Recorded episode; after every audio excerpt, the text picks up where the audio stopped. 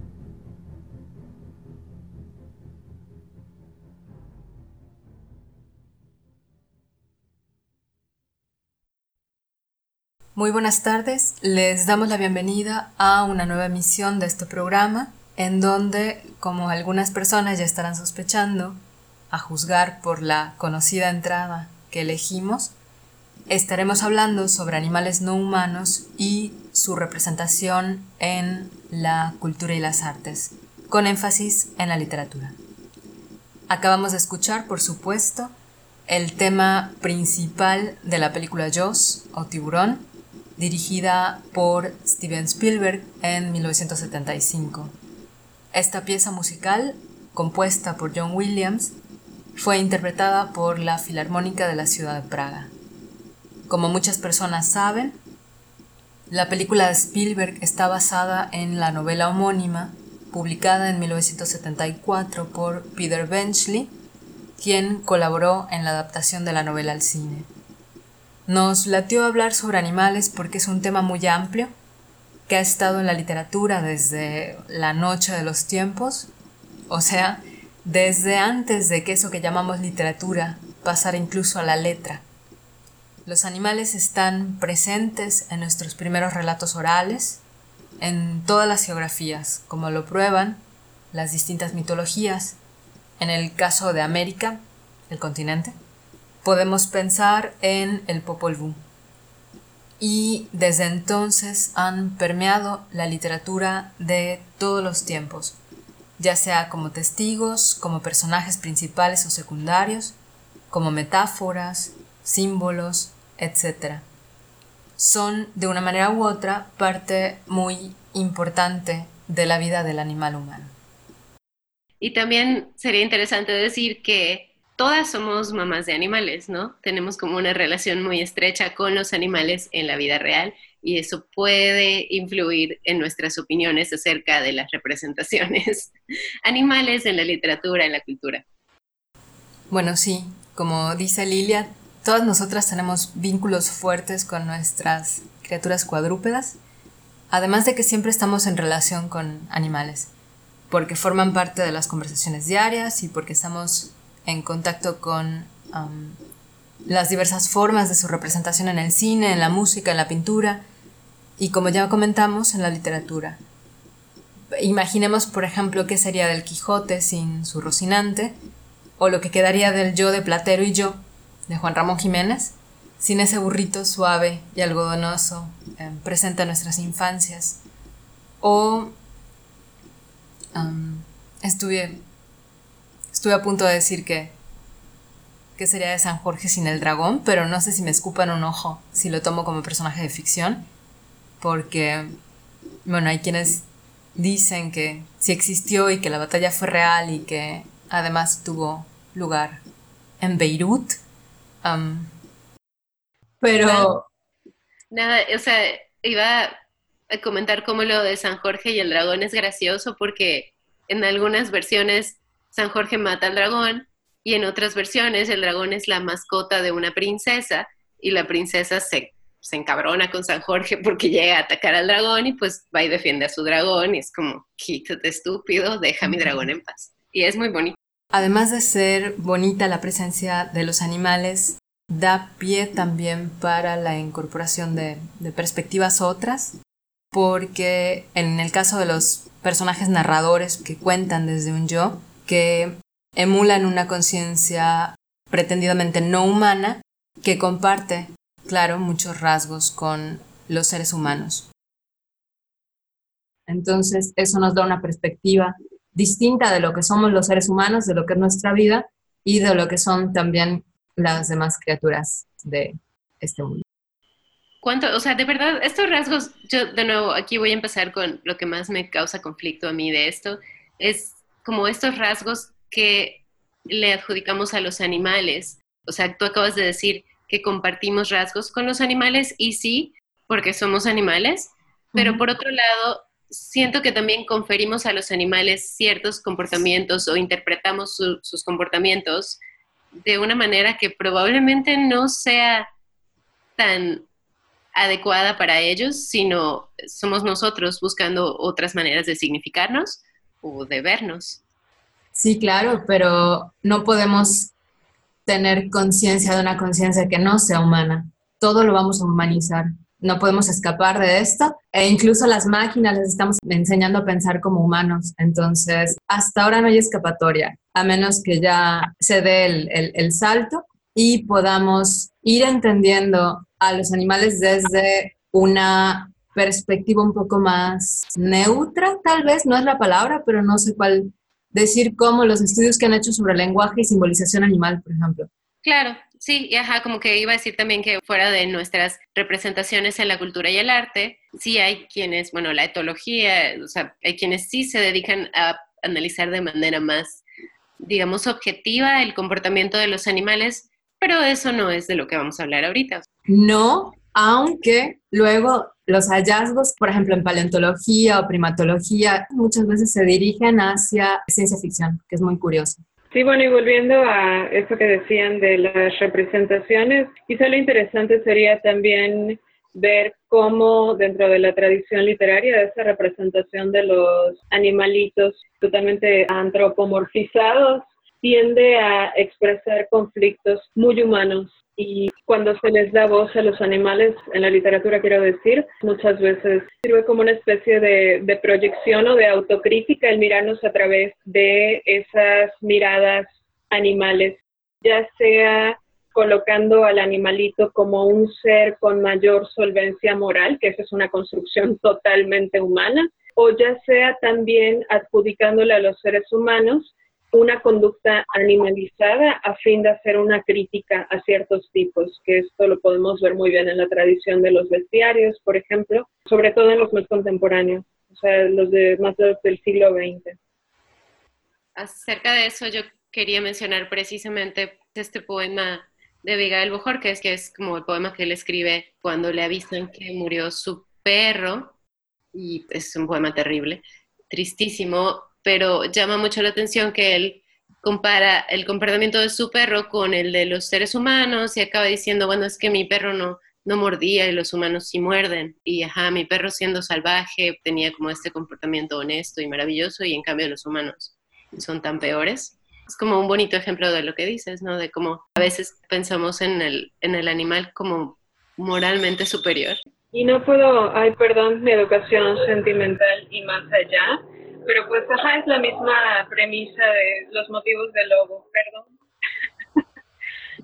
que también es de, de cómo ajá, el lobito bueno, que sí es un salvaje y demás, pero al final no es más salvaje, ni más irracional, ni más injusto que la mayoría de los seres humanos. Entonces, pues también es como el, el clásico ejemplo de esto. Y ahora que comentabas, Lilia, del poema de Abigail Bujor, que es también uno que es de mis favoritos, se llama Zarabanda con perros amarillos, de Vicente Quirarte, que hace una comparación también como muy linda entre los perros amarillos, que son como los típicos perros mestizos, aquí diríamos maliches, pues uno se encuentra en todas partes, y los compara con él y sus propios hermanos, porque en el hermano muerto precisamente logra identificar esa, pues sí, esa nobleza, que no digo que no esté idealizada, pero no por eso deja de ser linda, de los perros que viven en la calle, que están a la deriva, que logran sobrevivir mal que bien. Es un poema de luto, pero también de un amor muy animal en el mejor sentido de la palabra.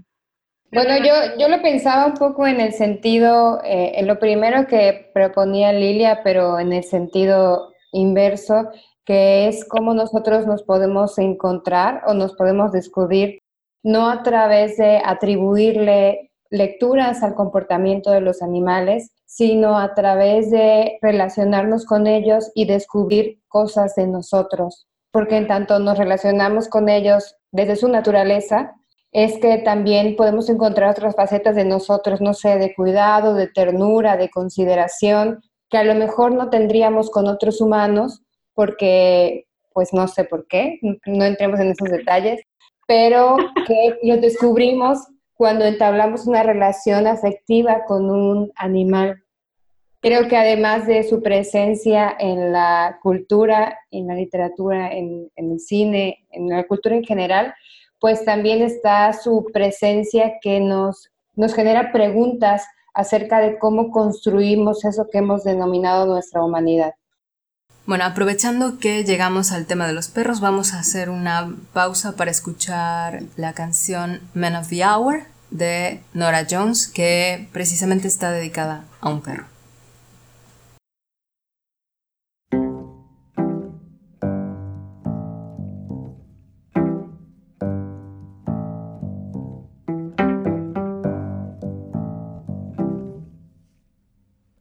It's him or me. That's what he said.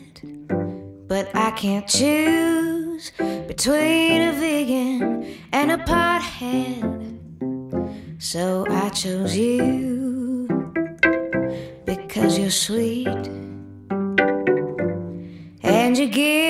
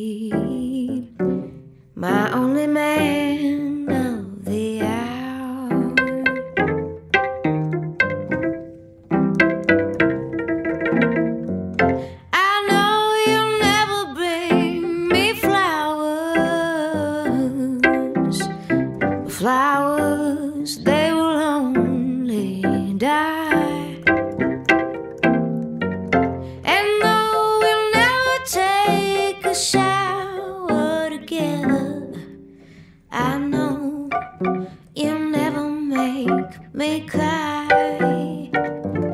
You never argue, you don't even talk.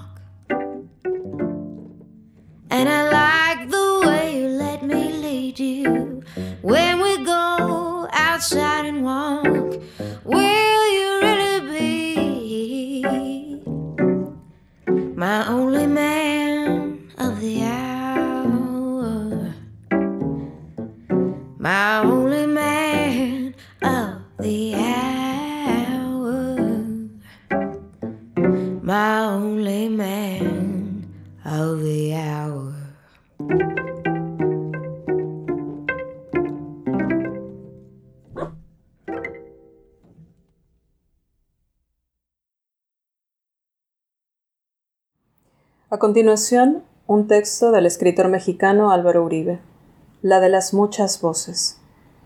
No está de más recurrir otra vez a T.S. Eliot y su inefable, efable, efan inefable, The Old Possum's Book of Practical Cats, para recordar que cada uno de estos seres sutiles y taimados tiene muchos nombres. El primero que te dimos, seducidos por tus ingénitas virtudes polifónicas, fue Ocarina que en el diccionario significa instrumento musical de viento de forma ovoide con ocho agujeros que produce un sonido muy dulce, pero que para nosotros quería decir sobre todo la de las muchas voces. Pronto, ese apelativo se redujo a oca para ahorrar letras, o bien a oaks, pronunciado oaks, porque los mamíferos prefieren los monosílabos y más si vienen o parecen venir del inglés. Te quedaste siempre virgen, por decisión nuestra, aunque eso no te quitó la coquetería. Tu siguiente nombre, al llegar a la edad en que las hembras humanas empiezan a llamarlas señoritas, fue Missy Fuss, que aludía a tu perpetua condición núbil y a tu pelambre tupida, por no mencionar cómo se oye en español. En tu madurez, un estado físico pero nunca psicológico en los de tu especie, se nos impuso el nombre de Perfect Person para honrar la majestad de tus ronroneos y sugerir que eras más interesante que casi cualquier Homo sapiens. Por vivir con quien vivías, contrajiste desde pequeña el hábito de la literatura. Echada sobre las piernas de un lector, servías de atril para las revistas y los libros ligeros. Sentada en el escritorio sobre la página más reciente de un manuscrito, proporcionabas pretextos de peso para no escribir más. Y cuando lo perpetrado era malo con ganas, de un zarpazo crítico tirabas la hoja al suelo. A esas labores literarias, así como a tu orgullo, no de leer a los antiguos, sino de semejar a una estatua antigua, se debió el nombre semiculto de gatamelata. Para comer, igual que para todo lo demás, eras caprichosa. No tocabas la comida de gato enlatada. Favorecías la pechuga de pollo, de preferencia cruda, amorosamente cortada en minúsculas porciones y guarnecida con tres o cuatro croquetas multicolores. De tu inflexibilidad de gourmet, que come lo que le apetece o no come, derivó el nombre, por supuesto, afrancesado de gatatouille. Schopenhauer pensaba que todos los gatos son el mismo gato. Schopenhauer, en materia gatuna, era un rotundo ignorante. No hay un solo gato en el universo que no tenga por lo menos un rasgo de carácter que no tuvo, ni tiene o tendrá otro gato. A Ocarina no le gustaban los gatos. A imagen de las personas que los adoran y de las personas que los detestan y desprecian a quienes los adoran, cada gato es un individuo, vale decir, irrepetible. Ocarina, alias alias Oaks, alias Misifus, alias Perfect Person, alias Gatamelata, alias Gatatwil, ya no está aquí.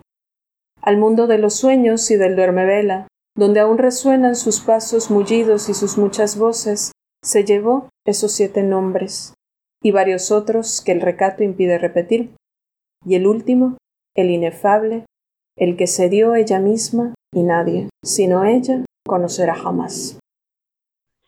Regresamos con esta charla sobre eh, las relaciones entre los animalitos, los humanos y sus respectivas representaciones en la literatura, el cine y la música. Yo iba a decir justo lo que decía Lol en el bloque anterior acerca de cómo a veces entablamos estas relaciones con nuestros animales tan diferentes de las relaciones con los humanos. Y solo como era un detalle gracioso de quienes tenemos animales, estamos, hacemos cosas por nuestros animales que jamás haríamos por otras personas. O sea, por Dios, todo lo que les limpiamos, les hacemos, o sea, a mí me, me, escupen encima mis perros y no me molesta ni un poco. En cambio, me escupe encima una persona y pues no me parece tan bonito. Y ajá, como que siento que por alguna razón tenemos las tolerancias con los animales mucho más grandes, ¿no? Más intensas. Tenemos, sí tenemos, podemos tener como tolerancias como más intensas con los animalitos, pero también crueldades. Sí. Quiero decir como sociedad, como humanidad. Entonces, es algo igual para pensar cómo en esta relación humano-animal podemos llegar a extremos que si fuera en la relación humano-humano no se cuestionarían, pero ni por un segundo. Y quizás solo hasta ahora, quiero decir en tiempos más recientes, ya se está empezando a poner sobre la mesa de debate no solo la relación animales-humanos, sino también nuestro propio devenir como humanidad en relación con esos otros y discutir cuál es su estatuto en cuanto a derechos y demás. Sí, es interesante eh, cómo está modificando nuestra idea, justo lo que decías de humanidad, porque se nos hace cada vez más difícil encontrar específicamente qué nos hace distintos del resto de los animales, porque muchas de las cosas que antes pensábamos que eran como algo que nos distinguían, ya no lo son. Procesos de simbolización, ocurre que ya no, porque se han avanzado, se ha avanzado mucho en primatología y ya saben que muchas cosas, e incluso animales más, más simples, el pulpo, todos los videos que ya vimos de cómo parece que son criaturas venidas de una inteligencia superior y alienígena, eh, porque son muy creepy e inteligentes, o aún algo como una araña, siendo capaz de trazar mapas en su cabeza, cosa que algunas personas como yo no sabemos hacer. Y también el uso de herramientas que muchos animales ya empezaron a modificar, los cuervos, en ocasiones también que tiran los frutos, los que son de corteza, para romperlos, o que utilizan otros animales distintas herramientas, entonces eso tampoco nos distingue, y así por el estilo. Entonces, eh, cada vez nos cuesta más trabajo saber qué somos los humanos, que no sea otro animal.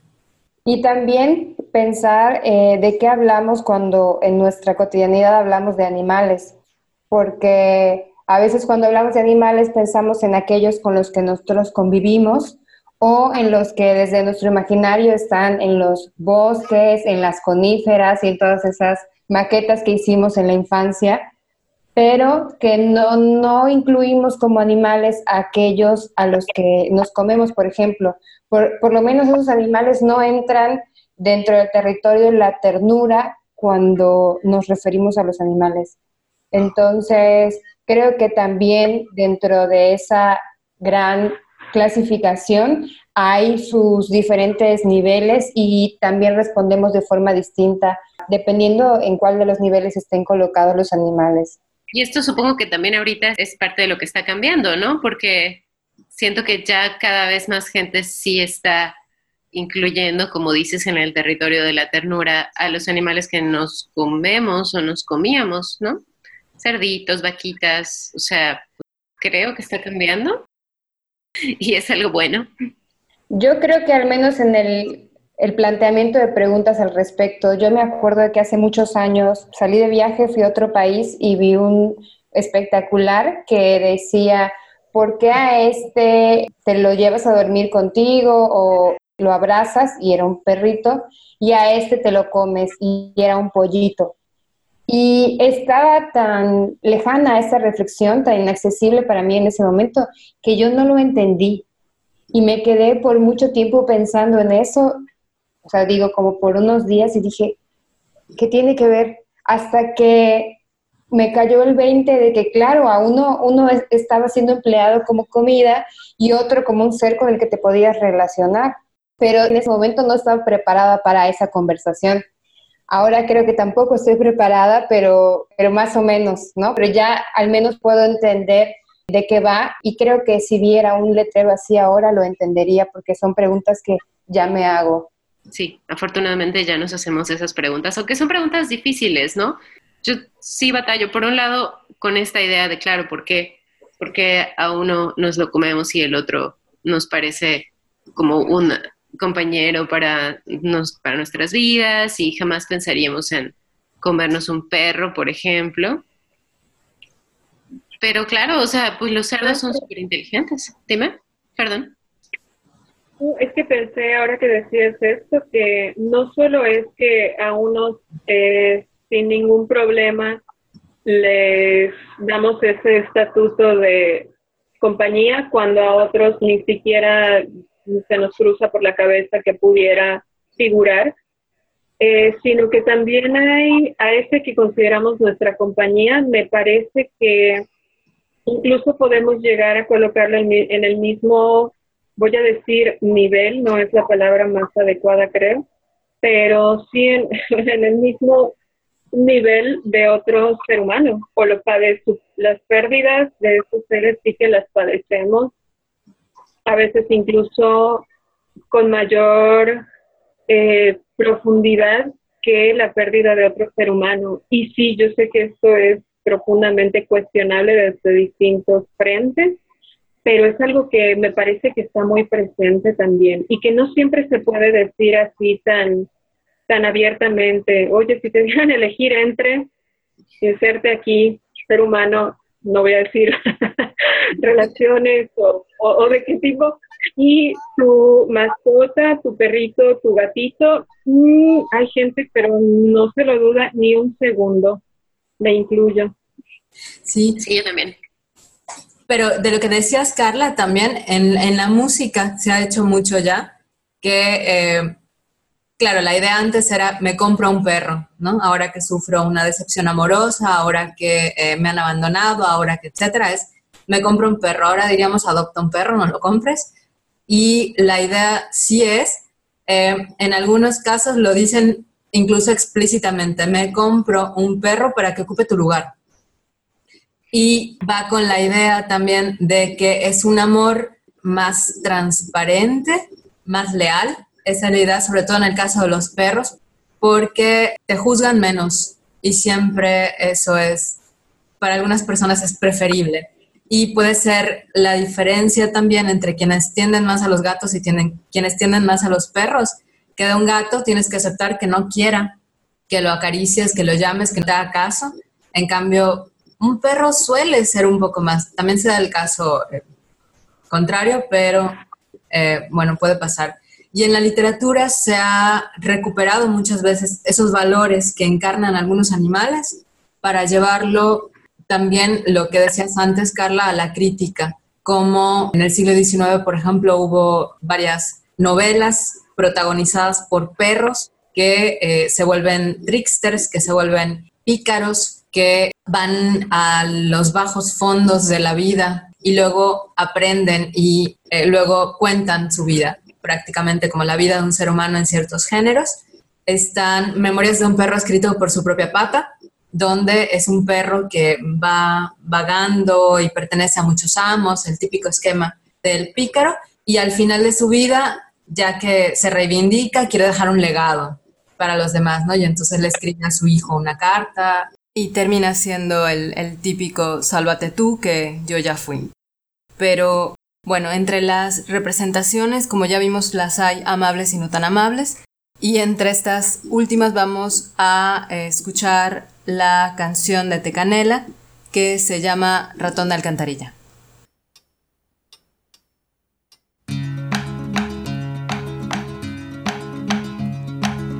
buscando pasatiempos de esos mal pagados que son lo que hay.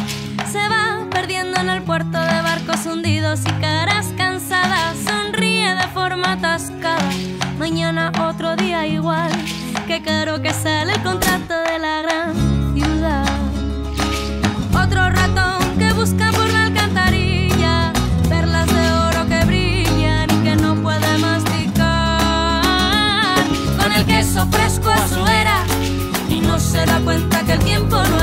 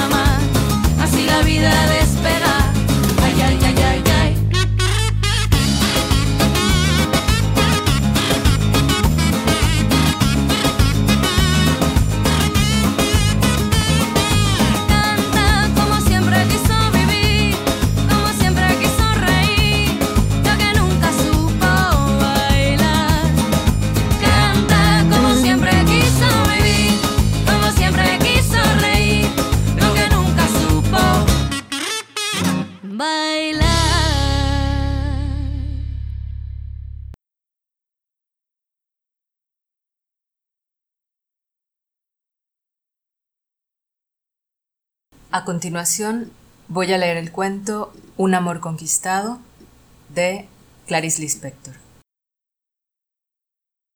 Me encontré a Iván Leza en la cola del autobús del barrio. Ya estábamos hablando cuando Iván se sorprendió y me dijo, Mira qué cosa más rara. Miré hacia atrás y vi, de la esquina hacia nosotros, a un hombre que venía con su perro tranquilo, sujeto por una correa. Solo que no era un perro. Su actitud era la de un perro, y la del hombre era la de un hombre con su perro, pero no lo era. Tenía un hocico alargado como para poder beber en un vaso hondo, un rabo largo y duro. Podría, es cierto, ser simplemente una variación individual de la raza. Iván lanzó la hipótesis de un cuatí, pero me pareció demasiado perro para ser un cuatí. O entonces era el cuatí más resignado y engañado que había visto nunca. Mientras tanto, el hombre se acercaba tranquilamente. Tranquilamente no. Había una tensión en él. Era la calma de quien ha aceptado la lucha. Su aspecto era desafiante. No se trataba de algo pintoresco. Era por valor por lo que iba en público con su animal. Iván sugirió la hipótesis de otro animal del que en ese momento no recordaba el nombre. Pero no me convencía. Solo después entendí que mi confusión no era propiamente mía. Venía de que aquel animal ya no sabía quién era y por lo tanto no podía transmitirme una imagen nítida.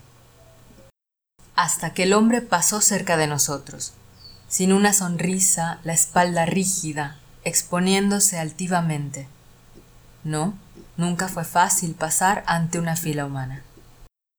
Fingía prescindir de la admiración o de la piedad, pero cada uno de nosotros reconoce el martirio de quien protege un sueño. ¿Qué animal es ese? le pregunté, e intuitivamente mi tono fue suave para no herirlo con mi curiosidad. Le pregunté qué animal era aquel, pero la pregunta quizá incluía ¿por qué hace esto? ¿Qué carencia es la que le hace inventarse un perro? ¿Y por qué no un perro? Si los perros existen, ¿no tiene otra manera de poseer la gracia de este animal que atándolo a un collar?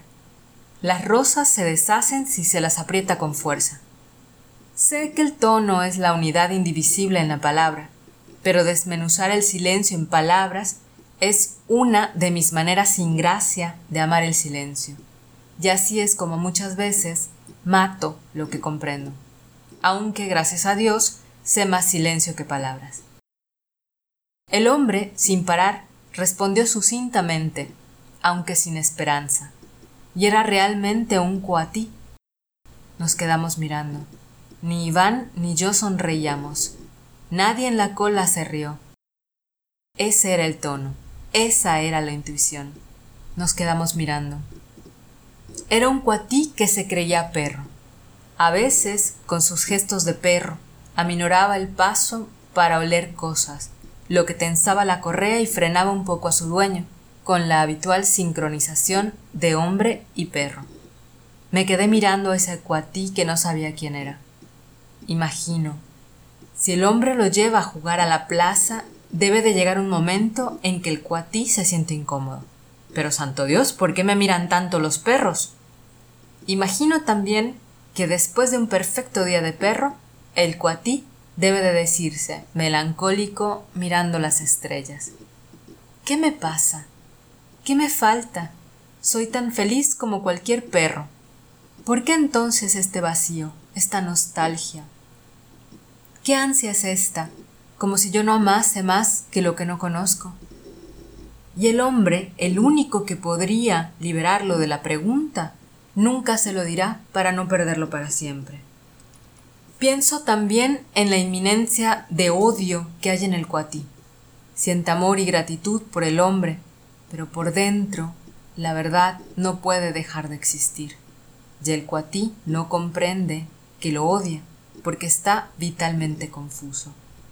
Pero, ¿y si al cuatí se le revelase de repente el misterio de su verdadera naturaleza? Tiemblo solo de pensar en la fatal casualidad que sería que este cuatí se encontrase con otro cuatí y se reconociese en él.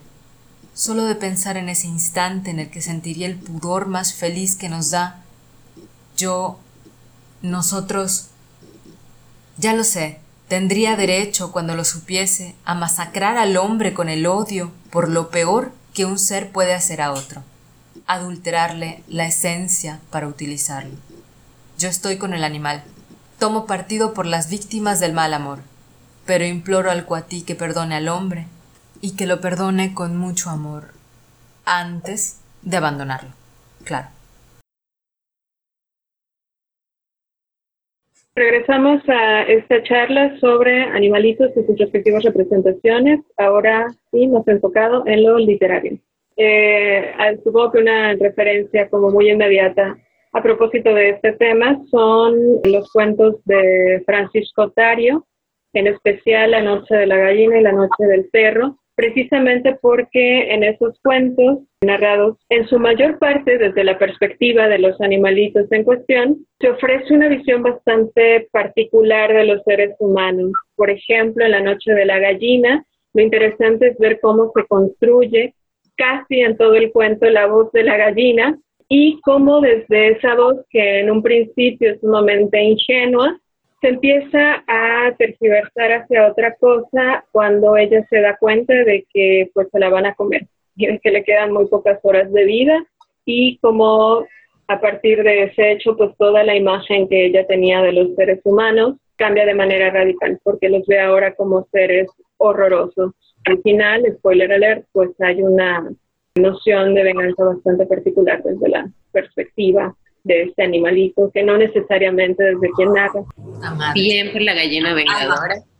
En la noche del perro, que también es un tema, bueno, una relación que creo que no es obviamente exclusiva de esta obra, pero sí tengo la idea de haberla leída por lo pronto en algunas obras del romanticismo.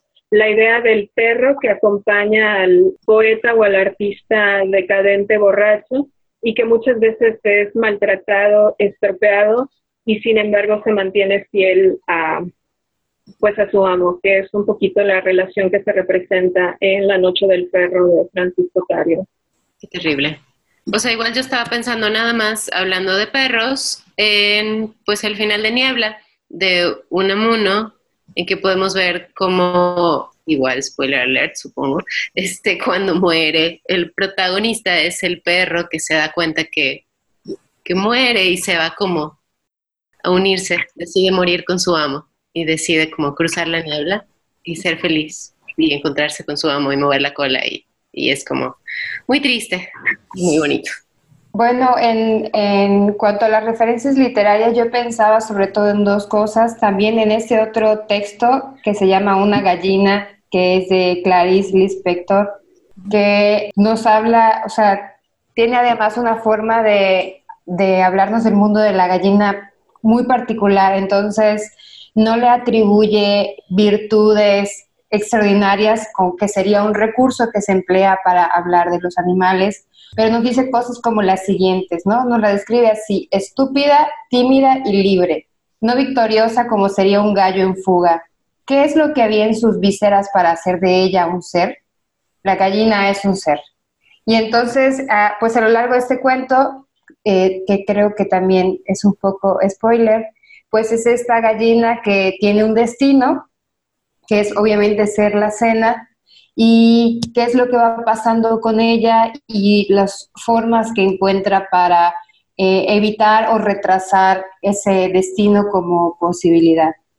Y también otro ejemplo en el que pienso mucho en épocas recientes es este libro de Isabel Zapata que se llama Una ballena es un país, que está un poco en el lado de la ecocrítica y todos estos poemas que son, me parece que alrededor de 20 poemas o por ahí, son independientes y nos habla de los animales y también de la forma en la que se han ido planteando los descubrimientos acerca de ellos. Por ejemplo, tiene uno muy interesante que es acerca de los rinocerontes y cómo se les describía en los primeros bestiarios.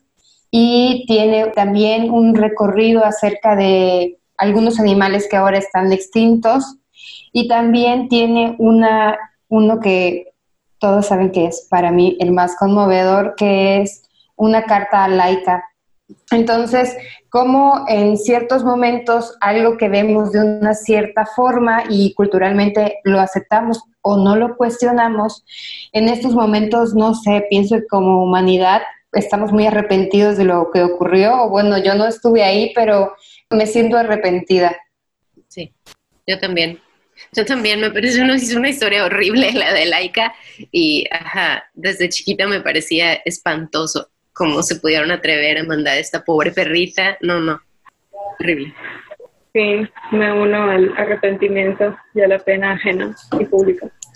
Ahora que mencionabas estos ejemplos, Lol, eh, me acordé también de un libro bastante reciente y que me pareció peculiar en su conformación, que es El animal sobre la piedra de Daniela Tarazona y cuyo argumento se sustenta en la paulatina transformación que una mujer empieza a tener a partir de la muerte de la madre. Y lo que me parece peculiar de esta historia es precisamente cómo el proceso de duelo se expresa a través de un proceso de animalificación, valga la palabra, eh, cómo uno se va volviendo reptil ante esta ausencia y también como un modo de asimilar simbólicamente el dolor de la pérdida, con todo lo que eso implica. Bueno, y también en el ámbito de la literatura es muy común asociar libros, gatos y polvo, probablemente. Está toda la historia de Monsiváis y de otros más, que se relaciona igual con el asunto de la inspiración, del misterio, de El enigma incomprensible que muchas veces se encarna en la figura de un gato. Tengo por aquí el poema de Borges, que es precisamente a un gato, y dice, no son más silenciosos los espejos, ni más furtiva el alba aventurera. Eres bajo la luna esa pantera que nos es dado divisar de lejos. Por obra indescifrable de un decreto divino, te buscamos vanamente, más remoto que el Ganges y el poniente, tuya es la soledad, tuyo el secreto. Tu lomo condesciende a la amorosa caricia de mi mano. Has admitido desde esa eternidad que ya es olvido el amor de la mano recelosa. En otro tiempo estás. Eres el dueño de un ámbito cerrado como un sueño. Y es esa ligadura que hacen con lo indescifrable también, en la mirada de un gato, en las razones de un gato, y en todo lo que se sabe ya de su altivez, que se remonta incluso a cuando eran de los animalitos favoritos en, en, Egipto, por ejemplo, ¿no? Todo lo que ha surgido desde entonces hasta ahora sobre la carga cultural que tienen, por ejemplo, el gato. O sea, perdón, pequeño comentario que si tienen chance y si no las han visto, busquen las fotos de Borges con su gato. O sea, es la cosa más bonita del mundo, de verdad. Su gato favorito que se llamaba Pepo y era precioso. Sí, ese era mi pequeño paréntesis. Pues finalmente es eso, ¿no? Como que siento que por algo están tan presentes en la cultura, o sea, es que claro, es el otro que está con nosotros en este mundo y eso, sí, a través de los animales nos vemos y los vemos, nos relacionamos. Sí, pero además es un otro sumamente cercano. En el caso de simios, por ejemplo, verlos es en muy buena medida vernos también. Y queda esa incógnita entonces de si somos distintos o no, somos únicos y especiales o no. Obviamente no. No, claro, pero, pero eso es lo que se creyó durante mucho tiempo. Por las ideas también religiosas de se creó al hombre como, al ser humano, como una criatura aparte, por encima de las demás, y ya vimos que, bueno, probablemente no.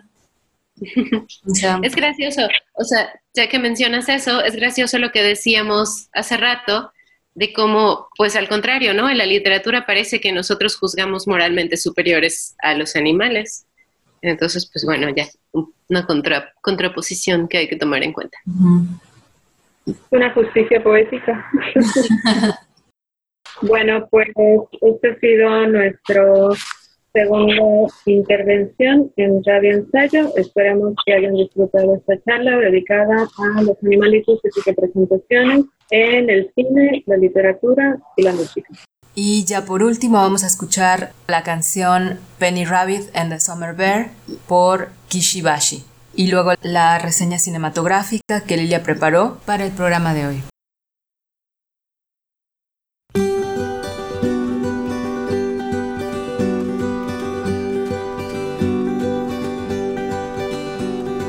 Under the ocean, far from the sun, Penny Rabbit wondering when will ever become